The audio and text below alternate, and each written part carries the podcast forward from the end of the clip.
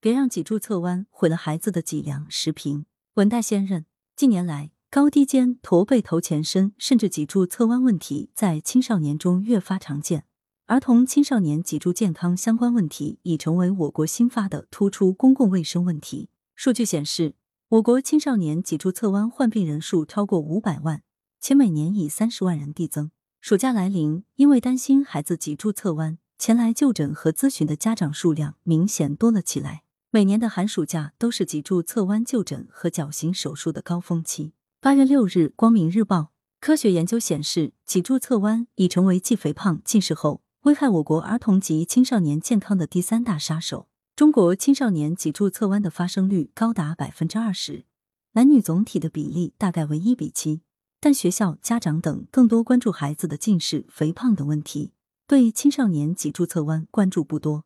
青少年脊柱侧弯问题成了未成年人的保护盲区、关注盲区。这一现状亟待改变。有三种常见的脊柱侧弯，分别为先天性脊柱侧弯、后天性脊柱侧弯以及特发性脊柱侧弯。在青少年群体中，最多见的是特发性脊柱侧弯，占全部脊柱侧弯的百分之八十。研究表明，特发性脊柱侧弯可能与遗传因素、激素水平、结缔组织发育异常等因素有关。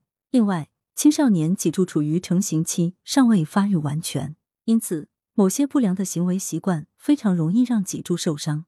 如统计数据显示，有八成的青少年儿童存在不良姿态问题，这也大大增加了青少年脊柱侧弯发生率。据了解，脊柱侧弯严重威胁青少年身心健康，既会影响体型和外观，还可能造成心肺功能异常，使脊柱过早蜕变，进而导致胸部疼痛、躯干不平衡。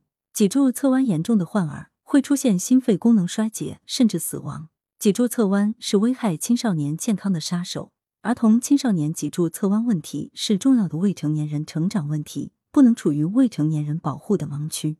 对此，要以预防为主，防治结合。家长及老师要高度关注孩子的生长发育，掌握基本的识别脊柱侧弯早期病症的知识。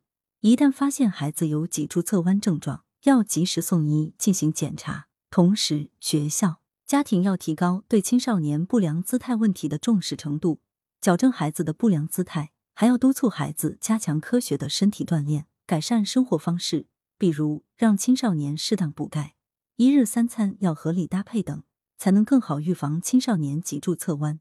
孩子是家庭和国家未来的脊梁，要保护好他们的脊柱健康，不能让他们还没长大就弯了脊梁。